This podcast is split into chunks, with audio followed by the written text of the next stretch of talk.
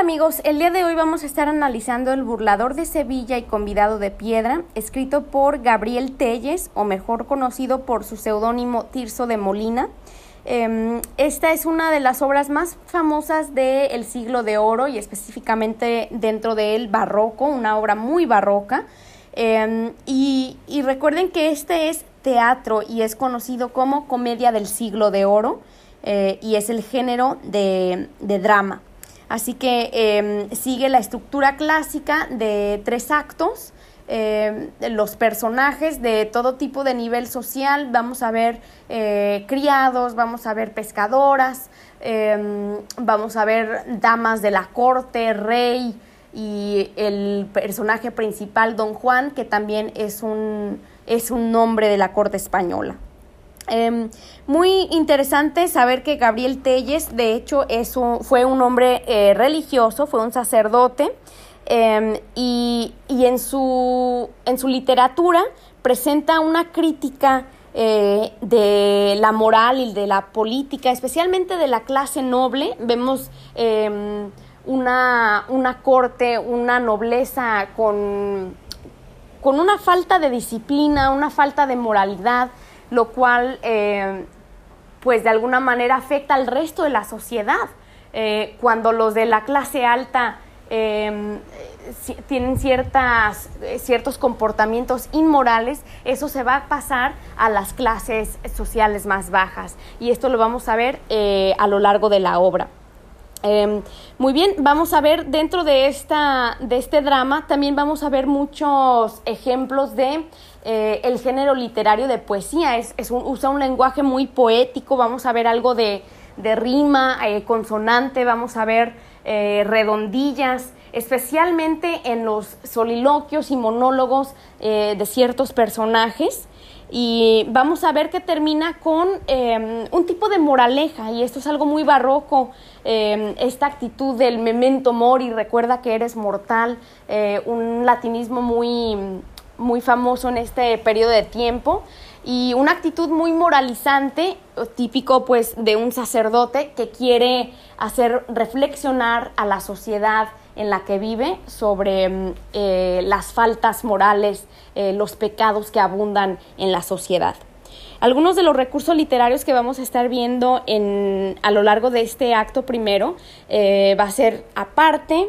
recuerden que la parte es una sección, parte del diálogo, o más bien dicho soliloquio, si así lo podemos identificar. La parte es cuando un personaje habla para sí mismo, los otros personajes no lo pueden escuchar, solamente la audiencia. Vamos a ver em, eh, también recursos literarios como metáfora, alusión, eh, personificación, metáfora. Eh, vamos a ver los latinismos de carpe diem y memento mori. Y vamos a ver preguntas retóricas. y mm, como había mencionado anteriormente, también vamos a ver algo de poesía cuando vemos la rima consonante versus octosílabos y, mm, y, algunas sinalefas también. Y para empezar el, acto primero se nos va a presentar el recurso literario de in res. Eh, recuerde que in res es, eh, significa en medio de la acción y así es como va a empezar la obra. También vamos a ver otros recursos literarios como em, aliteración, antítesis, yuxtaposición, eh, retruécanos, estos juegos de palabras y muchos más. Así que espero que disfruten. Vamos a comenzar con el acto primero. Acto primero. Salen don Juan Tenorio y Isabela, duquesa. Isabela. Duque Octavio, por aquí podrá salir más seguro. Don Juan. Duquesa, de nuevo os juro de cumplir el dulce sí. Isabela. Mis glorias serán verdades, promesas y ofrecimientos, regalos y cumplimientos, voluntades y amistades. Don Juan. Sí, mi bien. Isabela. Quiero sacar una luz. Don Juan. Pues ¿para qué? Isabela. Para que el alma de fe del bien que llegó a gozar. Don Juan. Mataréte luz yo. Isabela. ¡A cielo! ¿Quién eres, hombre? Don Juan. ¿Quién soy? Un hombre sin nombre. Isabela. ¿Qué no eres el duque? Don Juan. No. Isabela. Ah, de palacio. Don Juan. Detente. Dame duquesa la mano. Isabela. No me detengas, villano. Ah, del rey, soldados, gente. Muy bien, pues en esta primera escena, eh, muy importante saber que comienza en In Media Res, el primer recurso literario para empezar esta gran obra. In Media Res, recuerden que es cuando la obra comienza en medio de la acción. ¿Y cuál es la acción que está sucediendo aquí entre Isabela y Don Juan? Pues sin mucho detalle, pero nos da a entender que Don Juan e Isabela están en el palacio y acaban de tener una relación Em, nocturna, una relación sexual y Isabela le está mostrando el camino para salir sin que sea eh, atrapado, sin que lo vean, pensando que es el duque Octavio. Sin embargo, no es el duque Octavio, es el mismo don Juan, el protagonista de, esta historia, el, el personaje principal. Este, entonces comienza en media res. Recuerden que el efecto de la en media res es de agudizar la tensión, agregar más dramatismo. Eh, entonces la historia ya empieza con, un, un gran nivel de drama entre la mujer burlada y don Juan. Entonces están a oscuras, don Juan le promete el dulce sí, el dulce sí es la promesa del matrimonio. Isabela eh, le hace esta pregunta, que si es cierto, estas promesas, regalos, que si se va a cumplir todo esto. Eh, porque obviamente se ha entregado a este hombre en, en cuerpo y alma, y don Juan le promete que sí, Isabela quiere encender la luz para poder gozarlo, para poder verlo. Obviamente don Juan, fingiéndose ser otro hombre, pues no quiere que, lo, que lo vea. Así que le dice, matarete la luz, eh, dando a entender que quiere apagar la luz. Y luego, cuando ella se da cuenta de que no es el duque Octavio, que es otro hombre, lo cuestiona su identidad Don Juan en un tono bastante burlesco dice, ¿quién, eh, ¿quién soy? Un hombre sin nombre. Y aquí vemos em, la literación del sonido O, O, O, soy hombre, nombre. Em, y esto agudiza pues el sentido de sarcasmo porque se está burlando de, ella al decir que es un hombre sin nombre. O sea, no quiere, no quiere revelar su identidad. Entonces, ¿qué es lo que hace la muchacha Isabela? Pues empieza a gritar, a de palacio, o sea, empieza a, pedir ayuda. Y entonces don Juan se escapa eh, de la habitación. Me voy a brincar un poco a la siguiente página, eh, donde sale don Pedro Tenorio. Don Pedro Tenorio es el tío de don Juan entonces aquí ya vemos algo de, relaciones tanto familiares como políticas, porque don Juan, eh, perdón, don Pedro trabaja o es embajador, así que tiene una relación política con el rey. Y don Pedro dice, en tu cuarto gran señor, voces, ¿quién la causa fue? Y el rey responde, Don Pedro Tenorio, a vos esta prisión os encargo, siendo corto andad vos largo, mirad quién son estos dos, y con secreto ha de ser que algún mal suceso creo, porque si yo aquí lo veo, no me queda más que ver. Y se va. Algo también importante que hay que notar tanto en esta sección como en el diálogo entre Isabela y don Juan es que también se usa eh, un lenguaje bastante poético. Por ejemplo, en la primera página cuando habla Isabela eh, vemos que habla con versos en redondillas, vemos algo de rima también. Em, ofrecimientos, cumplimientos, amistades, verdades. Y aquí cuando habla el rey también vemos algo de, em, de lenguaje poético y mm, la rima donde dice encargo largo, dos voz, eh, creo veo, ser ver. Entonces vemos un patrón de rima ABBA, ABBA. Em, también vemos el hiperbatón, este cambio de eh, palabras en la estructura de la oración donde dice, don Pedro Tenorio, a vos esta prisión os encargo. En vez de decir algo como, por ejemplo, esta prisión a vos encargo, hace el hiperbatón y esto tiene el efecto de em, tener la rima, el patrón de rima de, para que rime voz eh, con dos y encargo con largo. Y así entonces continúa este patrón de rima. Entonces em, lo que hace el, rey es pedirle a, don Pedro, que es el tío, que vaya a encargarse de lo que ocurre. Y mm, entonces, ¿qué es lo que hace? Sale, sale don Juan y... Y dice, ¿quién os engaña? Resuelto en morir estoy porque caballero soy del embajador de España. Llegue que solo ha de ser quien me rinda. Entonces, eh, básicamente le está diciendo que él es muy valiente, no tiene eh, miedo a la muerte Y esto es algo muy importante porque al final de la obra vamos a ver cómo, cómo se va a enfrentar en sí con la muerte. Eh, entonces aquí cuestiona la muerte, se burla, resuelto en morir estoy, o sea que no tiene, no tiene miedo a la muerte. Recuerden esto porque al final de la historia vamos a ver un, cambio en esta actitud. Y don Pedro dice, apartad, a ese cuarto retirad todos con esa mujer. Ya estamos solo los dos, muestra aquí tu esfuerzo y brío. Entonces don Pedro, que todavía no sabe quién es este hombre que se ha eh, metido en la alcoba de, de, la, de Isabela, de la dama, y don Juan entonces se revela ante, ante don Pedro y dice, aunque tengo esfuerzo, tío, no le tengo para vos. Di quién eres, ya lo digo, tu sobrino. Y don Pedro en una parte para, hablando solamente para sí mismo, sin que lo escuche don Juan, dice, ay corazón, que temo alguna traición. Entonces está preocupado porque sabe ahora quién es, sabe que es su sobrino y sabe que algo puede ocurrir, algo malo, una traición. ¿Qué es lo que has hecho, enemigo? ¿Cómo estás de, de aquella suerte? Dime presto lo que has sido, desobediente, atrevido, estoy por darte la muerte, acaba. Y don Juan responde diciendo, tío y señor, mozo soy y mozo fuiste. Y pues que de amor supiste. Tenga disculpa, mi amor, y pues a decirme obligas la verdad. Oye y diréla, yo engañé y gocé a Isabela, la duquesa. Entonces aquí don Juan se confiesa ante su tío, usa una excusa tratando de apelar al sentido de compasión del tío, diciéndole que alguna vez el tío también fue, fue joven, fue mozo algún día y seguramente también fue enamoradizo. Así que de alguna manera está pidiendo disculpas, pero con una excusa pues bastante ingenua. Em, y, admite que ha engañado a Isabela. La engañé y la gocé. O sea, no solamente le mintió, sino también tuvo relaciones sexuales con ella.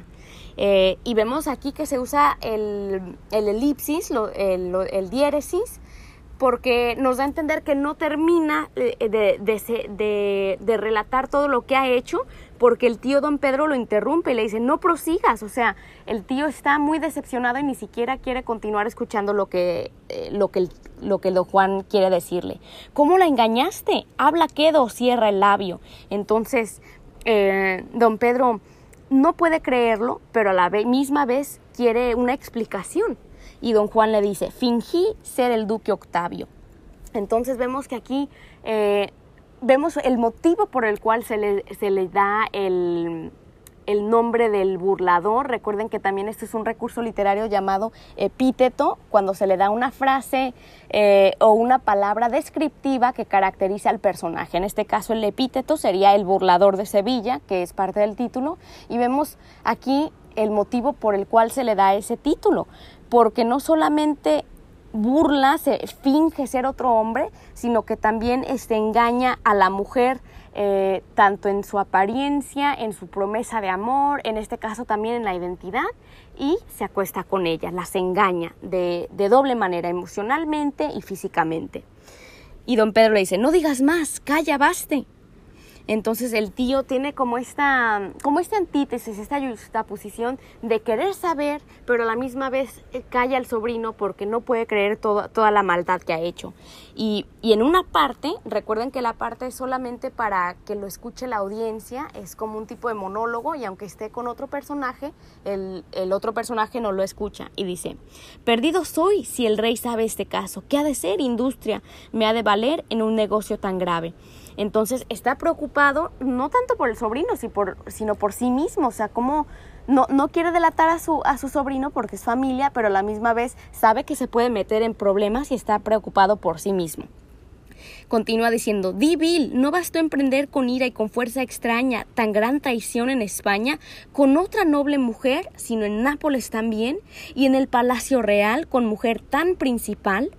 Voy a pasar aquí rápidamente y el tío da a entender, em, lo insulta pues obviamente al, sobrino, a don Juan, le llama débil, eh, una gran traición y nos da a entender que, esta traición ha ocurrido en Nápoles. Eh, Nápoles es parte de Italia y en aquel entonces todavía era parte del imperio español, así que toma acción en varios lugares esta, esta gran obra. Entonces vemos la historia comienza en Nápoles, en Italia, con parte de la eh, corte española.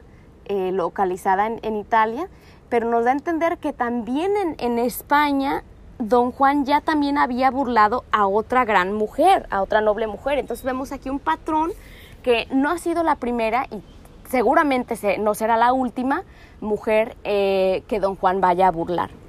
Así que también algo interesante notar es que también engañó a otra noble mujer, o sea, que tiene este patrón de engañar a mujeres de la nobleza. Em, y bien, entonces em, se, nos, da este patrón de comportamiento de don Juan, eh, que es común para él engañar a la mujer. Continúa don Pedro su tío diciendo, Castíguete el cielo, amén. Tu padre desde Castilla Nápoles te envió y en sus márgenes te dio tierra la espumosa orilla del mar de Italia, tendiendo que el haberte recibido pagarase agradecido y está su honor ofendiendo y en tan principal mujer. Eh, entonces aquí el tío lo está castigando, le está diciendo que el cielo lo va a castigar. Ya veremos esto cómo va a ocurrir hacia el final de la historia. Y eh, también aquí habla de, su padre mismo que, lo ha enviado a Nápoles para que no lo capturen en Castilla, donde habría eh, cometido su otra ofensa. Continúa más adelante, don Juan em, dice, no quiero daros disculpa que la habré de dar siniestra, mi sangre, Señor, la vuestra, sacalda y pague la culpa. A esos pies me estoy rendido, y esta es mi espada, Señor. Don Pedro, álzate y muestra valor, que esta humildad me ha vencido. ¿Atreveraste a bajar por ese balcón? Sí atrevo, que alas en tu favor llevo. Don Pedro, pues yo te quiero ayudar. Vete a Sicilia o a Milán, donde vivas encubierto. Don Juan, luego me iré. ¿Cierto? Cierto. Mis cartas te avisarán en qué para este suceso triste que causado has. Muy bien, entonces, ¿qué es lo que ocurre? Pues el tío don Pedro eh, actúa aquí como un alcahuete y deja escapar a su sobrino. Y, obviamente don Juan ha apelado a su sentido de, de familia, a su, a su devoción por su familia, dice que somos la misma sangre, tú también fuiste joven, bla, bla, bla. Entonces, eh, don Pedro es más fiel a su sobrino que al propio rey, lo deja escapar, le dice que se vaya por el balcón y lo, lo anima a que se escape y se vaya a otra ciudad, ya sea a Sicilia o a Milán, y que viva encubierto, o sea que escondido, que no, no se descubra, para que no lo vayan a atrapar eh, y, pues eh, quede impugne, como quien dice, su, su, su maldad, su, su, crimen. Este, y, y el, el, tío Pedro le, le, pide que lo prometa, don Juan dice que sí, que, que sus cartas le van a avisar. Y aquí podemos cuestionar, ¿en realidad don Juan va a vivir oculto en realidad don Juan va a obedecer a su tío, ya vemos este patrón de desobediencia, de engaños, entonces podemos cuestionar su, fidelidad y su palabra. Y podemos decir que no, tal vez va a continuar con este, con este mismo patrón de, engaños y, de burlas. Eh, muy bien, voy a continuar más adelante, donde vuelve a entrar el rey con don Pedro y don Pedro le dice al rey, ya ejecuté, gran señor, tu justicia, justa y recta, en el hombre. ¿Murió? Escapóse de las cuchillas soberbias. Entonces entra el rey y don Pedro claramente le está mintiendo al rey y le dice que ha ejecutado su justicia, que ha sido recto, aunque en realidad sabemos que todas estas son patrañas, entonces vemos que esto de mentir se da de familia. Entonces, este, el, tío le dice que se ha escapado. No murió, sino se escapó de las cuchillas soberbias. O sea, eh, dando a entender que, que los guardias salieron con sus cuchillos y aquí esta es una metonimia, este recurso literario es una metonimia cuando se reemplaza una cosa em, con algo asociado. Entonces, por ejemplo, los soldados, la guardia, se, le asocia con los cuchillos, em, las espadas. Entonces, la metonimia aquí funciona para identificar a los, guardas, a los guardias con las cuchillas soberbias y nos da a entender que se ha escapado de, la justicia de, la, de, la guarda, de la guardia. Y también es una personificación porque dice que las cuchillas son soberbias y obviamente soberbias pues es una palabra que quiere decir orgullo, em, y, se, le, se le pone este, este adjetivo a, las cuchillas, que obviamente pues las cuchillas no son soberbias, pero lo que serían soberbios serían eh, los soldados. Entonces el rey cuestiona, ¿de qué forma?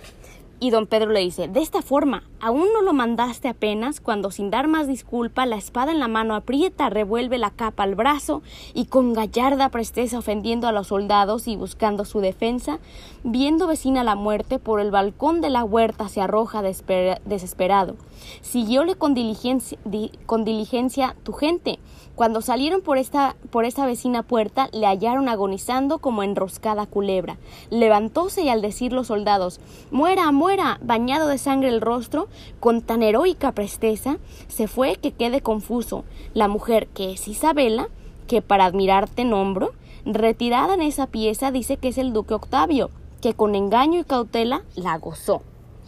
Entonces aquí don Pedro sigue con esta gran mentira al rey diciéndole Em, con lujo de detalle una historia inventada que, que pues básicamente se, encontró este hombre con los soldados, lo hirieron, saltó por el balcón, eh, se levantó y se escapó.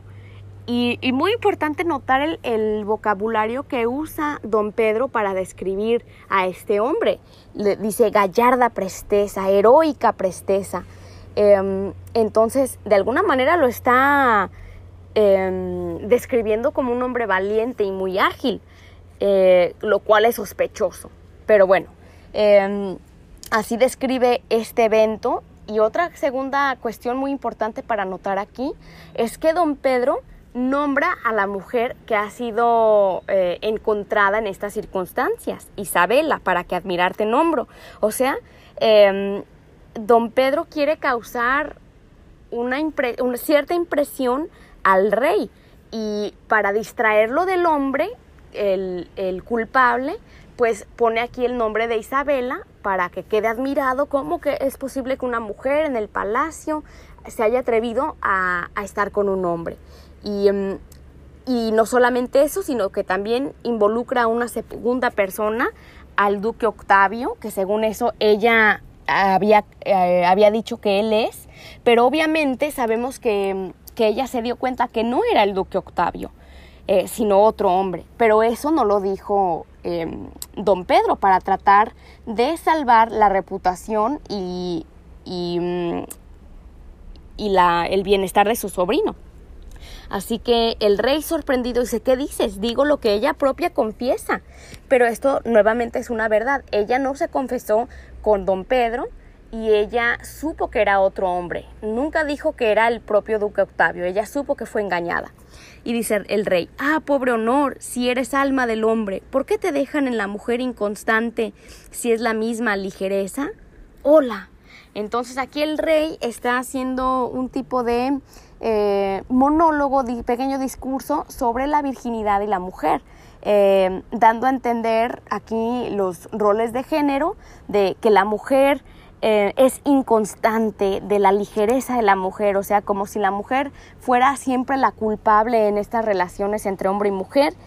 vemos aquí esta, esta, esta perspectiva machista hacia la mujer y, que el hombre de alguna manera cae, si eres alma del hombre, o sea, como que la, pureza, eh, el honor de la mujer es tan importante para, para el hombre, pero la mujer es inconstante y es ligera, o sea, liviana, fácil. Y luego el rey pide que se le traiga a esa mujer eh, vemos cómo, cómo, habla de ella esa mujer. En vez de nombrarla por, por, su nombre, Isabela dice esa mujer. Y aquí ya vemos esta actitud despectiva, em, esta actitud de tratar a la mujer como inferior. Y eh, van por ella. Isabela dice, ¿con qué ojos veré al rey? Entonces hace, hace esta pregunta retórica em, que nos da a entender que está muy avergonzada de lo que acaba de ocurrir, porque sabe que ella también pues tiene culpa en sí pero el, hombre se ha, se ha, escapado de la justicia. Aquí la única que va a recibir justicia del rey, pues va a ser la pobre mujer engañada. Dice el rey, idos y guardar la puerta de esa cuadra. Di mujer, qué rigor, qué airada estrella te incitó que en mi palacio con hermosura y soberbia profanases sus umbrales. Entonces aquí el rey la cuestiona a, a, Isabela y dice, o sea, en pocas palabras, ¿cómo te atreves a comportarte de esta manera dentro de mi propio palacio?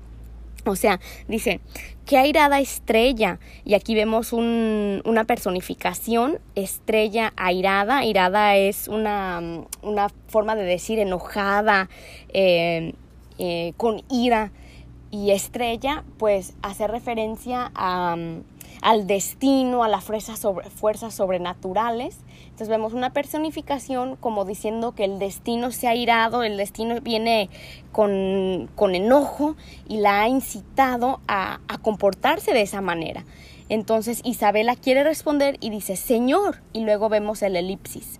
Y luego el rey dice, Calla, que la lengua no podrá adorar el hierro que has cometido en mi ofensa. ¿Aquel era el duque Octavio? Isabela, Señor, entonces vemos en dos instancias cómo ella trata de hablar, pero es interrumpida por el rey. Vemos nuevamente los roles de género, de cómo el rey no la dejó expresarse, la cuestiona, la hace venir ante su presencia, la humilla, pero al final de cuentas no la deja expresarse, no la deja defenderse. Lo único que puede decir es Señor y vemos el elipsis que, que nos da a entender que ha sido interrumpida. Em, y especialmente es importante notarlo porque cuando dice aquel era el duque Octavio y, no la permite defenderse, decir sí o no, o sea, no permite llegar al otro culpable, porque aquí no, no es solamente culpable la mujer, sino también el hombre eh, que obviamente no se, no se le da la oportunidad de decir quién era o qué ocurrió. Dice el rey, que no importan fuerzas, guardas, criados, murallas fortalecidas, al, almenas para amor que le da un niño, hasta los muros penetra Don Pedro Tenorio, al punto a esa mujer, llevad presa a una torre y con secreto haced que el duque le prendan, que quiero hacer que le cumpla la palabra o la promesa. Entonces aquí nuevamente vemos el dictamen del rey, eh, su justicia, entre comillas, que mm, da a entender que la seguridad no sirve de nada cuando, cuando del amor se trata, pero le, le pide a don Pedro que encierren a la mujer en una torre, o sea, típico castigo medieval, eh, machista de tener a la mujer aprisionada eh, y por otro lado van a ir a prender al duque, o sea, al duque Octavio, para que le cumpla la palabra o la promesa, o sea, obligarlo a casarse con ella, porque recuerden que esta era una forma de eh, salvar la reputación, el, el honor de una mujer. Una vez que se había acostado con el hombre, la única forma, bueno, las únicas formas de, de rescatar su honor era por muerte un familiar lo mataría o la segunda forma es que él se case con ella, de esa manera salvando su, honor. Así que el rey muy tradicional, una forma de, imponer su actitud, sus, creencias en la mujer y en las relaciones entre, entre mujer y hombre. Bien, en otra escena em, vemos a Octavio con su criado Ripio, y de hecho Octavio sí tiene una relación con Isabela. Eh, podemos decir que son pretendientes, que son novios y él parece estar bastante, bastante enamorado de ella porque en su monólogo dice, pensamientos de Isabela me tienen amigo en calma, que, que como vive en el alma, anda, el cuerpo siempre en pena, guardando ausente y presente el castillo del honor. Y Ripio le dice, perdóname, que tu amor es amor impertinente Octavio, ¿qué dices, necio? Esto digo, impertinencia es amar como amas. Eh, ¿Quieres escuchar? Ea, prosigue, yo prosigo. ¿Quiérete Isabel a ti? Eso, necio, has de dudar. No, más quiero preguntar, ¿y tú no la quieres? Sí. Entonces es claro, es claro que hay una relación entre Isabela y el duque Octavio y es por eso que podemos inferir que Isabela se acostó con él, bueno, pensando que era él, pero en realidad era eh, don Juan. Así que vemos que hay una relación de amor, pero lo irónico, y, esto se llama ironía dramática, es que nosotros sabemos, el lector, la audiencia sabe que, que Isabel ha sido burlada eh, y el duque Octavio no sabe nada de esto. Sin embargo, eso va a cambiar, pues llega eh, un criado y le dice, le dice al duque Octavio que alguien viene de la corte de España eh, y que lo van a llevar a prisión. Y Octavio dice, ¿prisión? Pues ¿por qué ocasión? Decir que entre. Entonces sabemos que él es inocente, no entiende por qué lo quieren llevárselo a, a prisión.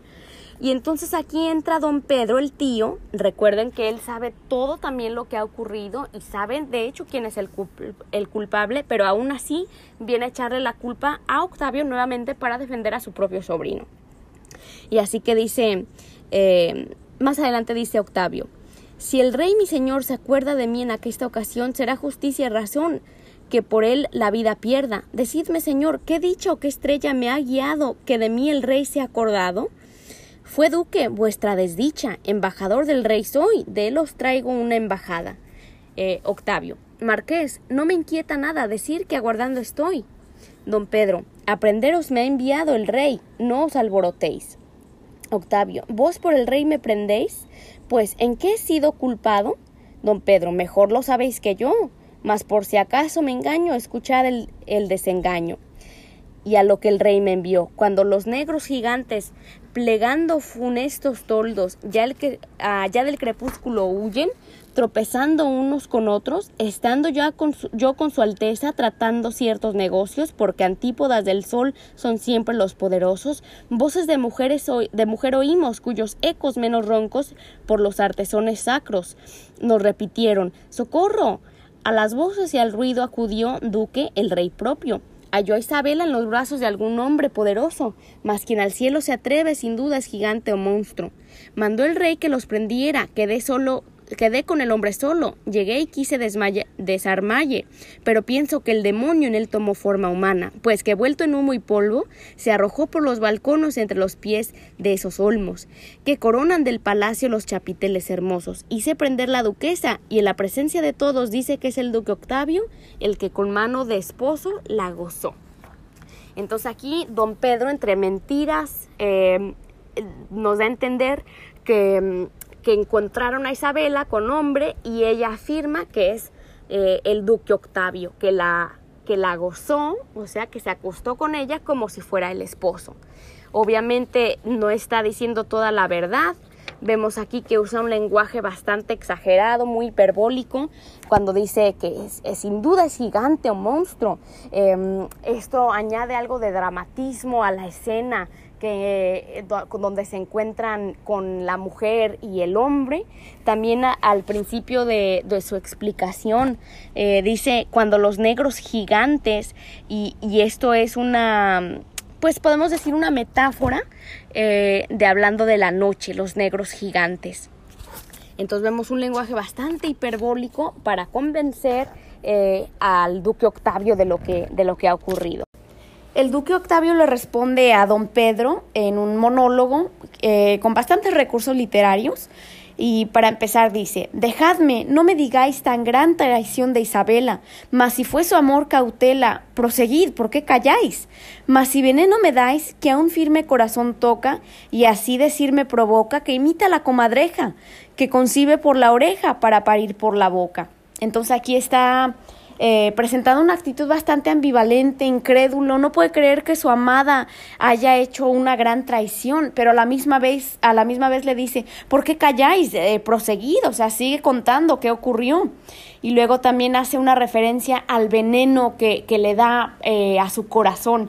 Y el veneno aquí pues sería una, una metáfora y también obviamente un símbolo, el, el veneno tiene simbolismo eh, de malas noticias, de maldad, que viene a, a darle veneno, a, darle malas noticias de, de, su amada. Entonces un recurso literario podemos hablarlo como un símbolo, pero también una metáfora al, al, comparar las malas noticias con, con el veneno. Em, luego también hace referencia a una comadreja, que es un, un animal nocturno, este, come ratones, eh, animales pequeños, em, o sea, es, es un animal de em, de un nivel bajo se puede decir. Entonces aquí también está hablando metafóricamente con un lenguaje figurativo de, imitar a la comadreja, eh, esta, mm, este comportamiento bajo que tienen estos animales, eh, similarmente con estas noticias negativas. Sigue diciendo en su monólogo, ¿será verdad que Isabela, alma, se olvidó de mí para darme muerte? Entonces aquí hace una pregunta retórica eh, bastante eh, hiperbólica, también es un hipérbole de exageración, diciendo que, que, con esta traición le ha dado la muerte a él. Obviamente no está muerto, eh, ni le va a causar la muerte, pero es una forma de expresar su dolor de una forma muy exagerada y obviamente una pregunta retórica, si se ha olvidado de, de él. Dice, sí, que el, que el bien suena y el mal vuela ya el pecho nada recela, juzgando sin, si son antojos, que por darme más enojos al entendimiento entró y por la oreja escuchó lo que acreditan los ojos. También es interesante notar que en estos monólogos, no solamente en esta ocasión de Octavio, sino en, en otros ejemplos también, vemos este lenguaje poético con rima, eh, por ejemplo, digáis, calláis, Isabela, cautela. Entonces eh, vemos una, un, patrón de rima en este monólogo.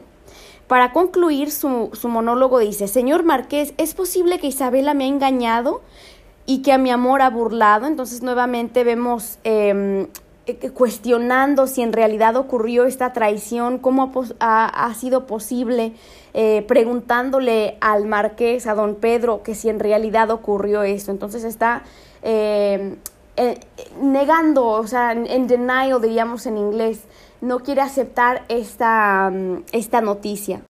Y para concluir dice, parece cosa imposible. Oh mujer, ley tan terrible de honor a quien me provocó a emprender, mas yo no toco en tu honor esta cautela. Anoche con Isabela, hombre en palacio, estoy loco. Entonces, em, pues vemos aquí que, que, el, que no solamente Isabela, sino también Octavio ha sido burlado y aquí lo admite, que mi amor ha burlado. Entonces vemos eh, el burlador de Sevilla al burlar a una mujer, también de alguna manera está burlando a más personas, e incluyendo al amado, al, al novio, al prometido o al esposo de la mujer. Eh, en este caso, obviamente, Octavio también ha sido víctima del burlador. Y vemos bastantes símbolos de exclamación, muchas exclamaciones nuevamente que apuntan a, a, esta actitud incrédula, a, a esta actitud mm, de despecho que siente Octavio, no puede creerlo y dice, oh mujer, aquí vemos, esto sería un apóstrofe porque se dirige a, a Isabela sin que ella esté ahí presente. Oh mujer, ley tan terrible de honor, ¿a quién me provoco a emprender? Ya, y termina con esta pregunta retórica nuevamente. Anoche con Isabel, hombre en palacio, y aquí vemos el recurso literario de eh, hiperbatón, donde se cambia el orden de las palabras. Anoche con Isabela, hombre en palacio, en vez de decir anoche hombre en palacio con Isabela. Y nuevamente esto es para continuar con el patrón de rima, porque anteriormente vemos cautela y esto va a rimar con Isabela. Estoy loco va a rimar con toco, provoco, etc. Y mm, si, como dije anteriormente, si notamos este patrón de rima, eh, también coincide con los versos octosílabos hombre en palacio, estoy loco. Eh, si hacemos la división de sílabas, el conteo nos va a dar 8. Entonces esto lo vuelve octosílabo y en redondilla. Y para concluir dice, parece cosa imposible. Oh mujer, ley tan terrible de honor a quien me provocó a emprender, mas yo no toco en tu honor esta cautela. Anoche con Isabela, hombre en palacio, estoy loco. Entonces, eh, pues vemos aquí que, que, el, que no solamente Isabela, sino también Octavio ha sido burlado y aquí lo admite, que mi amor ha burlado. Entonces vemos eh, el burlador de Sevilla al burlar a una mujer, también de alguna manera está burlando a más personas, e incluyendo al amado, al, al novio, al prometido o al esposo de la mujer. Eh, en este caso, obviamente, Octavio también ha sido víctima del burlador y vemos bastantes símbolos de exclamación, muchas exclamaciones nuevamente que apuntan a, a, esta actitud incrédula, a, esta actitud mm, de despecho que siente Octavio, no puede creerlo y dice, oh mujer, aquí vemos, esto sería un apóstrofe porque se dirige a, a Isabela sin que ella esté ahí presente, oh mujer, ley tan terrible de honor, ¿a quién me provoco a emprender? Em, ya, y termina con esta pregunta retórica nuevamente. Anoche con Isabel, hombre en palacio, y aquí vemos el recurso literario de eh, hiperbatón, donde se cambia el orden de las palabras. Anoche con Isabela, hombre en palacio, en vez de decir anoche hombre en palacio con Isabela. Y nuevamente esto es para continuar con el patrón de rima, porque anteriormente vemos cautela y esto va a rimar con Isabela. Estoy loco va a rimar con toco, provoco, etc. Y mm, si, como dije anteriormente, si notamos este patrón de rima, eh, también coincide con los versos octosílabos. Hombre en palacio, estoy loco. Eh, si hacemos la división de sílabas, el conteo nos va a dar 8. Entonces esto lo vuelve octosílabo y en redondilla. Y más adelante, eh, Octavio le dice a don Pedro Marqués, yo os quiero creer, ya no hay cosa que me espante, que la mujer más constante es en efecto mujer. No me queda más que ver, pues es patente mi agravio. Entonces Octavio, aunque anteriormente había tenido una reacción ambivalente, no, no quería creer las acciones de Isabela, al final de cuentas le cree a don Pedro, dice, yo, yo os quiero creer. Pero recuerden que don Pedro viene con muchas mentiras, al final de cuentas, en la agenda de don Pedro lo más importante ahora es defender a su sobrino, que no vaya a ser em, encarado. Y, por lo tanto viene con mentiras a, Octavio y Octavio sin hacer su propia investigación, sin cuestionar los hechos, eh, termina creyendo esta historia que le presenta eh, don Pedro. Y también podemos ver la actitud machista de Octavio y que es muy típica de la época y obviamente está muy bien reflejada en este texto. Dice, em, ya no hay cosa que me espante, que la mujer más constante es en efecto mujer. O sea, que por más buena, por más constante, por más firme eh, y leal que sea una mujer, al final de cuentas es mujer. Así que que no nos sorprenda si, una mujer cae, si una mujer peca, porque es mujer y así son ellas. Entonces vemos esta actitud eh, despectiva hacia, hacia la mujer.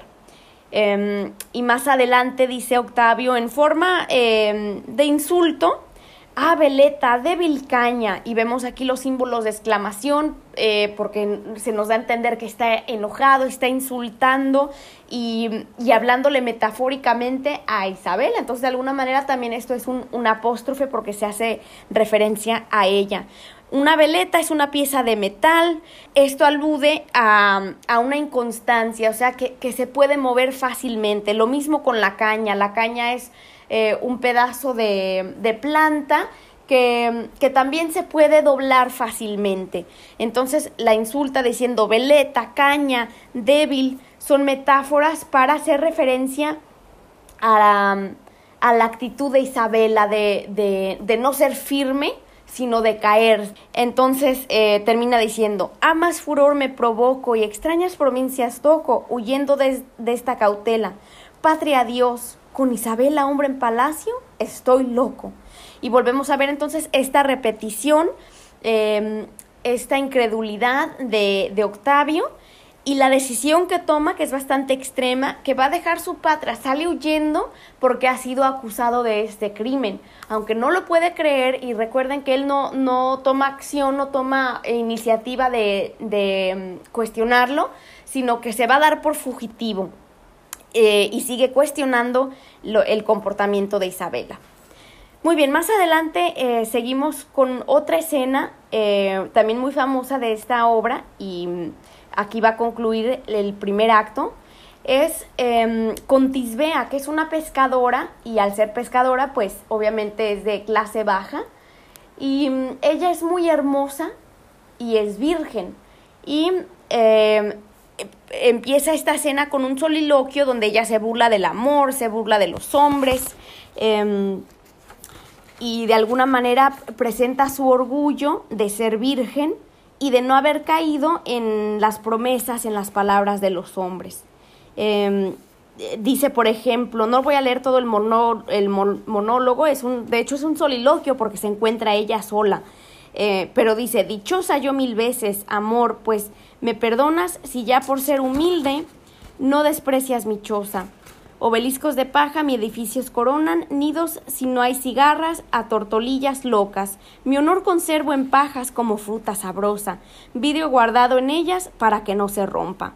Entonces, em, nuevamente aquí, aunque no hay nadie escuchándola, la audiencia sí la escucha y podemos ver que ella se enorgullece y hasta presume de su virginidad, eh, dice dichosa yo mil veces, o sea, hasta ella misma se está elogiando, se está alabando y nos dice, nos dice que cuida mucho de su virginidad. Eh, que vive en, en una choza pequeña entre paja, o sea, vive muy humildemente, pero en esta choza ella ha conservado su honor, su virginidad, y hace un símil comparando su virginidad como una fruta sabrosa. ¿Verdad? Em, obviamente con una connotación positiva y también con una connotación, pues recuerden que la fruta siempre ha sido eh, visto, especialmente en, la relación entre hombre y mujer, la fruta viene siendo un símbolo de la tentación. Recuerden esta historia de Adán y Eva en la Biblia, que ella le ofrece el fruto eh, a Adán y los dos caen en pecado. Entonces, de alguna manera también está, eh, tiene esta connotación de, tentación, una fruta sabrosa eh, que está ahí aguardando el momento eh, perfecto. También usa otra metáfora diciendo vidrio guardado en ellas para que no se rompa. Y obviamente aquí esta metáfora pues es hasta un poco más explícita sobre la virginidad, que está guardando que su virginidad no sea rota, no se rompa su virginidad, que es como un vidrio. Y bueno, entonces eh, se nos presenta esta pescadora hermosa, algo pretenciosa, presumida, y recuerden que cuando un personaje pues es presumido y es orgulloso, va a tener su caída. Entonces de alguna manera es una prefiguración de lo que va a ocurrir más adelante. ¿Qué ocurre? Em, eh, don Juan viene con Catalinón en barco. Eh, recuerden que había huido de, de la escena con Isabela y sale en barco huyendo y tiene un naufragio y termina en estas, en estas costas de, de Tarragona, creo cerca de Barcelona, donde según eso se encontraría eh, esta hermosa Tisbea. Y em, bueno, me voy a brincar un poquito más adelante. Dice, un hombre al, otro aguarda, que dice que se ahoga, gallarda cortesía, en los hombros le toma, Anquises le hace Eneas si el mar está hecho Troya. Ya nadando las aguas con valentía corta, y en la playa no veo quien le ampare y socorra. Daré, daré voces. Tirceo, Anfricio, Alfredo, hola, pescadores me miran, plega a Dios que me oigan. Mas milagrosamente ya tierra los dos toman, sin aliento el que nada, con vida el que le estorba. Entonces, básicamente aquí eh, Tisbea presencia el naufragio de, Don Juan y mm, muy importante ver que hace referencia a Troya. Y por si no saben o pueden tener aquí una conversación con la clase, ¿qué es Troya? ¿Qué hace referencia? Pues es esta, mm, este mito de esta ciudad em, que fue quemada, em, cayó bajo, bajo un engaño en manos enemigas y fue eh, incendiada hasta, hasta que se destruyó esta, esta bella ciudad. Entonces, recuerden que estas connotaciones, estas alusiones, tienen algún tipo de simbolismo, ¿verdad? De alguna manera nos está presagiando lo que puede ocurrir con, con Tisbea, especialmente sabiendo que tenemos a Don Juan ya en estas costas. Muy bien, voy a brincarme un poco más adelante. Em, donde, bueno, Tisbea tiene una conversación breve con Catalinón. Em, don Juan está, se puede decir, desmayado, está un poco inconsciente por el naufragio. Y mm, Catalinón le da a entender a Tisbea que este hombre, este caballero, es hijo de rey, es un conde, es de Sevilla, eh, se llama don Juan Tenorio, etcétera, etcétera. Entonces, eh, vemos que Tisbea empieza a tener algo de curiosidad por este caballero que acaba de mm, naufragar en sus costas. Y mm, don Juan, don Juan llega a despertarse y dice más adelante, ¿dónde estoy? Y Tisbea le responde, ya podéis ver, en brazos de una mujer. Entonces ya empezamos a ver algo de tensión sexual, algo de conexión física, donde don Juan despierta de este, esta escena casi mortífera, casi fatal, que le cuesta casi la vida, y resucita, vuelve en sí estando en los brazos de una mujer bella. Dice don Juan, vivo en vos, si en el mar muero, ya perdí todo el recelo que me pudiera negar, pues del infierno del mar salgo a vuestro claro cielo. Entonces aquí ya empieza don Juan a hablarle muy dulcemente este, eh, haciendo una comparación de, del mar siendo un infierno, un tipo de metáfora, y luego dice, salgo a vuestro claro cielo. Entonces vemos aquí un, un, antítesis, de el infierno y el cielo, que el mar casi le costó la vida, casi, casi lo mata el mar, pero ahora que está en el cielo, está, porque está en, los brazos de ella.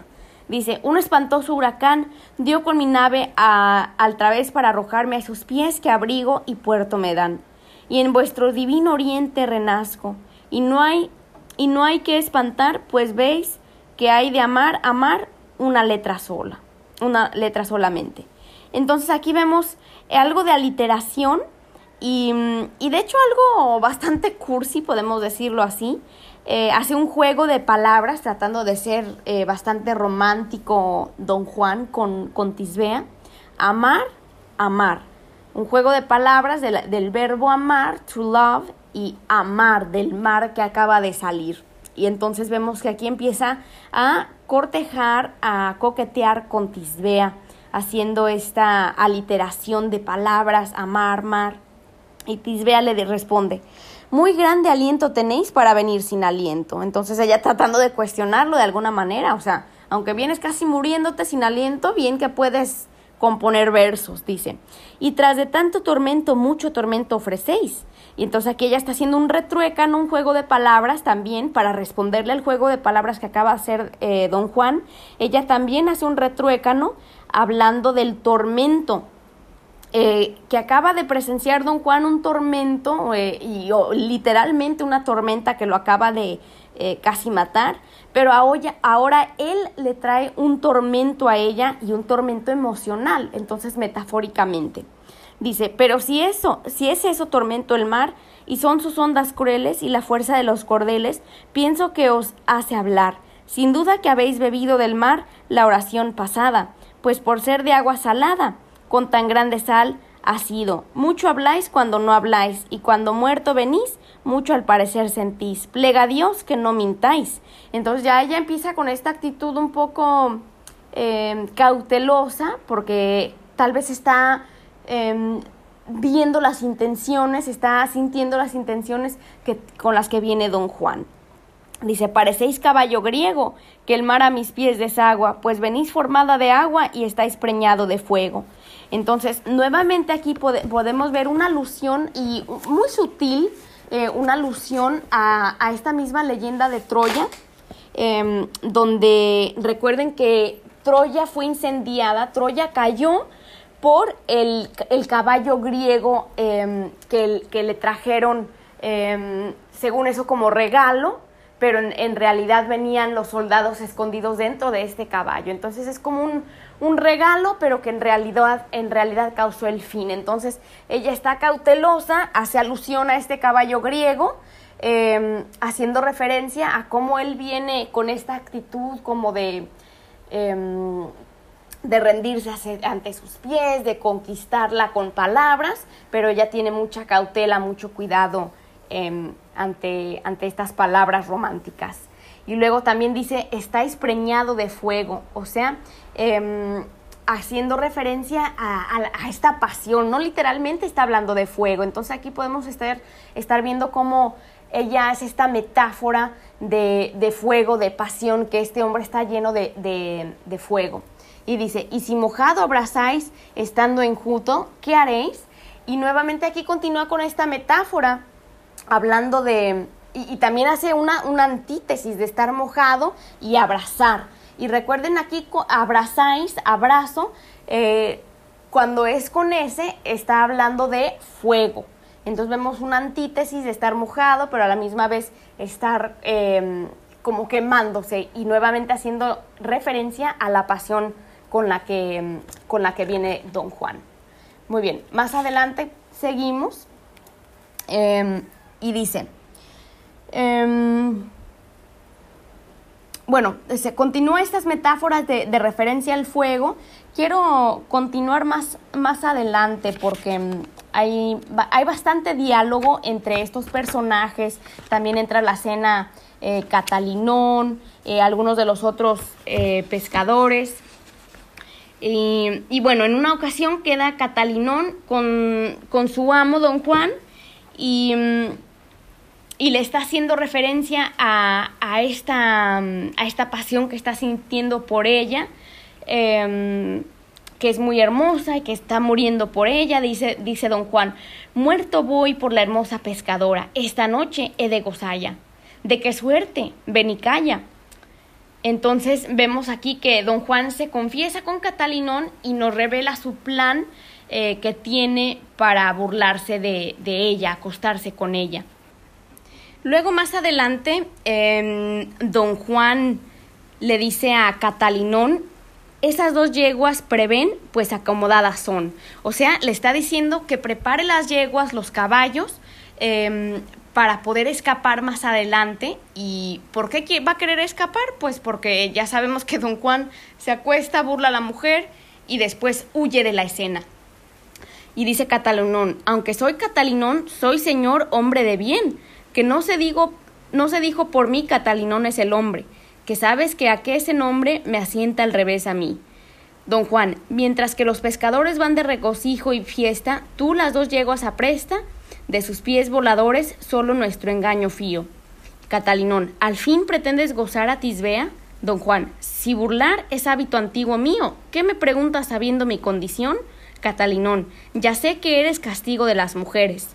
Don Juan, por Tisfea estoy muriendo, que es buena moza. Catalinón, buen pago a su hospedaje das. Entonces aquí, em, de alguna manera, Catalinón no está 100% de acuerdo con lo que va a hacer eh, don Juan y le dice, yo soy hombre de bien.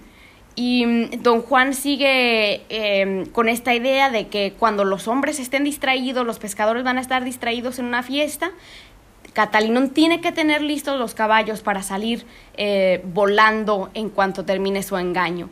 Y mm, y, vemos aquí que don Juan mm, lo admite sin, sin, ningún remordimiento. Dice, ya sabes que burlar es hábito antiguo mío. O sea, que por mucho tiempo ha estado haciendo este hábito don Juan. O sea, es un hábito antiguo ya de mucho tiempo. Dice, ¿qué me preguntas sabiendo mi condición? O sea, ¿por qué me cuestionas si ya me conoces? Y Catalinón mismo admite, sí, tú eres un, castigo para las mujeres. Em, y luego Catalinón sarcásticamente le dice buen pago a su hospedaje eh, deseas.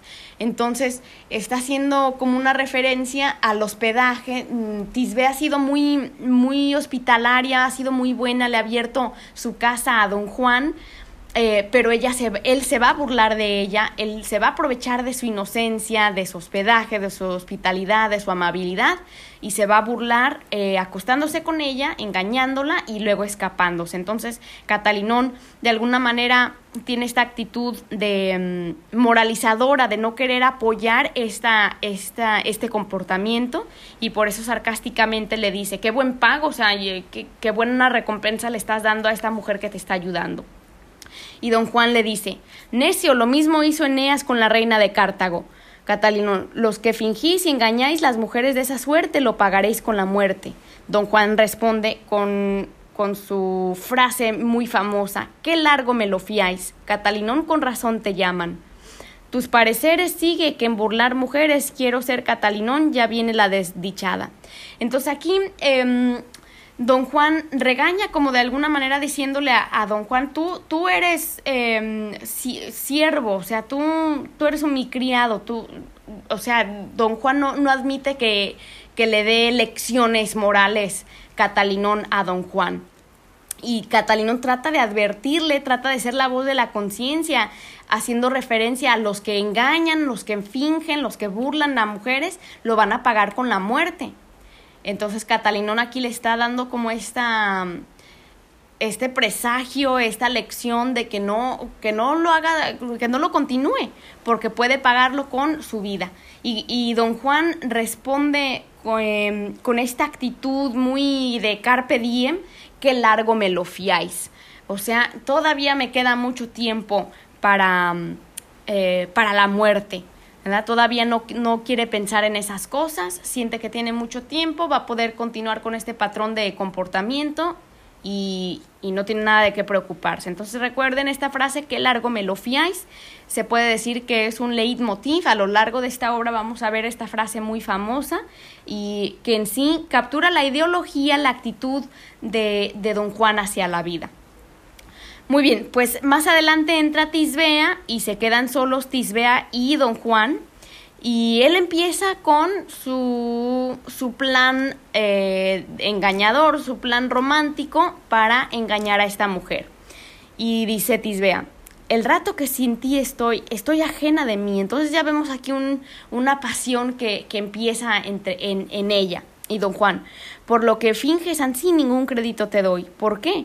Porque si me amaras, mi alma favorecieras. Entonces Tisbea como que empieza a abrirse a don Juan y don Juan ya de aquí va a tomar este anzuelo, va a empezar a aprovecharse y dice, si de veras me amas, me vas a favorecer, me, me, vas a, a cumplir mis deseos. Y Tisbea ya muy abiertamente le dice, tuya soy. Pues di, ¿qué esperas o en qué señora reparas? O sea, ¿qué, qué, qué esperas? ¿Por qué te detienes? ¿Por qué no te entregas? Y dice Tisbea, reparo en que fue castigo de amar, de amor el que he hallado en ti si vivo mi bien en ti, a cualquier cosa me obligo, aunque yo sepa perder en tu servicio la vida, la diera por bien perdida, y te prometo de ser tu esposa, tu esposo. Y Tisbea le responde, soy desigual a tu ser. Entonces aquí vemos un, una conversación que alude a lo que viene siendo las clases sociales, las diferencias eh, entre Tisbea y don Juan eh, son enormes, porque ella eh, dice que Mm, que reparo en que fue castigo de amor el que ha hallado en ti, o sea, que se detiene en amarlo completamente porque sabe que son diferentes, ¿verdad? Y don Juan quiere darle como un confort, quiere asegurarla diciéndole, dándole la promesa que va a ser su esposo. ¿verdad? Entonces esto es muy típico de don Juan y pues de muchos hombres, ¿verdad? Para aprovecharse la mujer, a hacerla caer en tentación, pues les daban la promesa de matrimonio si, si se entregaban, ¿ok? Pero Tisbea está muy consciente que es de otra clase social. Y don Juan, pues para que no tenga miedo ella y se vaya a entregar, pues va a tratar de convencerla a, más poder. Sigue diciendo don Juan, amor es rey que iguala con justa ley la seda con el sayal. Casi te quiero creer, mas sois los hombres traidores. Entonces Tisbea ya sabe que, que los hombres tienen, tienen esta tendencia a mentir. Entonces, mm, parte de ella no se quiere entregar, está muy cautelosa, está con mucho cuidado. Y don Juan le responde, ¿posible es mi bien que ignores mi amoroso proceder? Hoy prendes con tus cabellos mi alma. Entonces nuevamente aquí don Juan siguiendo con este lenguaje, con esta labia muy, muy romántico, Em, hablando de, de, cómo ella puede ignorar este amor que, que siente. Eh, Tisbea, yo a ti me allano bajo la palabra y mano de esposo. Entonces vemos que finalmente se entrega Tisbea, dice, ok, te voy a creer tu palabra, que vas a, a darme la mano en matrimonio. Y don Juan, juro, ojos bellos, que mirando me matáis de ser vuestro esposo. Entonces, nuevamente, don Juan con estas palabras dulces, Em, pero obviamente muy mentirosas, em, la convence. Y fíjense aquí también la presión que pone en ella. Em, ojos bellos que mirando me matáis. Eh, usa este lenguaje hiperbólico, muy romántico, eh, muy exagerado para convencer a, a, esta mujer. Y Tisbea, advierte bien que hay Dios y que hay muerte. Entonces Tisbea nuevamente cautelosa le, le da esta esta creencia en Dios, eh, que si no cumples hay un Dios y que hay muerte. Entonces, si no cumples con tu palabra, vas a tener que responder ante esto. Y don Juan, nuevamente con esta actitud típica, qué largo me lo fiáis, y mientras Dios me dé vida, yo vuestro esclavo seré. Esta es mi mano y mi fe. Tisbea, no, sé, no seré en pagarte esquiva, don Juan. Yo en mí, en mí mismo no sosiego. Tisbea, ven y seré la cabaña del amor que me acompaña tálamo de nuestro fuego. Entre estas cañas te esconde hasta que tenga lugar. Don Juan, ¿por dónde tengo de entrar? Tisbea, ven y te diré por dónde. Don Juan, gloria al alma, mi bien dais. Tisbea, esa voluntad te obligue y si no, Dios te castigue. Don Juan, qué largo me lo fiáis. Entonces vemos aquí, se va a entregar eh, Tisbea a Don Juan, le está apuntando de cómo entrar a su cabaña eh, para poder acostarse con ella. Eh, y termina nuevamente recordándole que hay un Dios, que hay un castigo si no cumple con su palabra. Y nuevamente, don Juan, qué largo me lo fiáis, su, su respuesta típica ante todo consejo moralista. Pues bien, em, ¿qué es lo que ocurre? Pues eh, se, se, entregan, eh, Tisbea se entrega a él, podemos concluir entonces que, que ha caído en la tentación eh, al principio de, de, este episodio vemos que Tisbea estaba muy orgullosa de ser virgen, cuidando de su dulce fruto, de su cristal que no se rompa, y ahora ha caído en este pecado, ha caído en esta tentación. Y pues podemos ver que mm, más adelante ella sale gritando fuego, fuego, que me quemo, que mi, cabaña, que mi cabaña se abraza. Entonces podemos ver que don Juan se ha burlado de ella se ha escapado y ha puesto en fuego su, su, su, cabaña. Entonces aquí cumpliéndose esta prefiguración que habíamos visto anteriormente de Troya, esta ciudad que fue quemada, de este engaño del caballo griego, todo eso se cumplió eh, después de la relación sexual.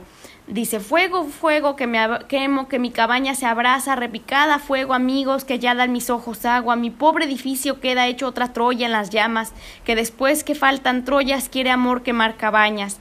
Entonces, vemos mucha repetición del fuego, de abrazarse, em, e, y, vemos la desesperación de esta pobre mujer.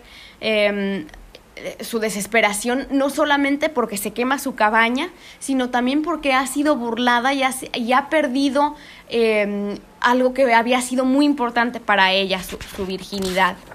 Em, pues bien, em, vamos a, parar aquí este análisis. Eh, recordando que don Juan tiene este patrón, por lo menos ha burlado a tres mujeres en lo que se nos cuenta en este, en este acto y termina con esta burla de una mujer de clase baja em, que para él le da igual sea mujer rica, sea mujer pobre, él lo que quiere es burlar a la mujer no solamente emocionalmente, sino físicamente, eh, hacerla caer en, en sus palabras.